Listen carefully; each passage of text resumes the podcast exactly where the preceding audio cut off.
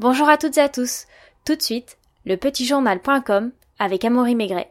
On vous emmène aujourd'hui du côté de Budapest en Hongrie pour vous parler de la course aux Jeux Olympiques 2024.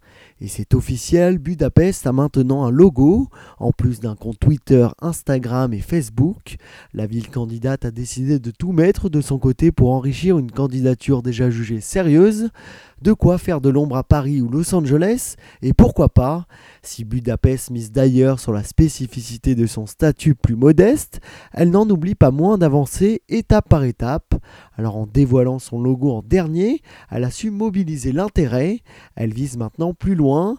Fin avril, son équipe de campagne était renforcée avec l'arrivée d'un directeur de communication réputé, Ivan Rosna, ancien de Magyar Telecom.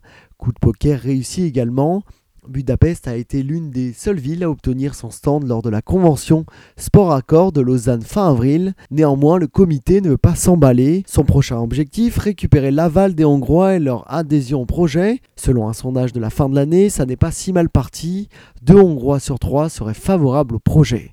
Merci à tous de nous avoir suivis. On se retrouve demain sur FRL.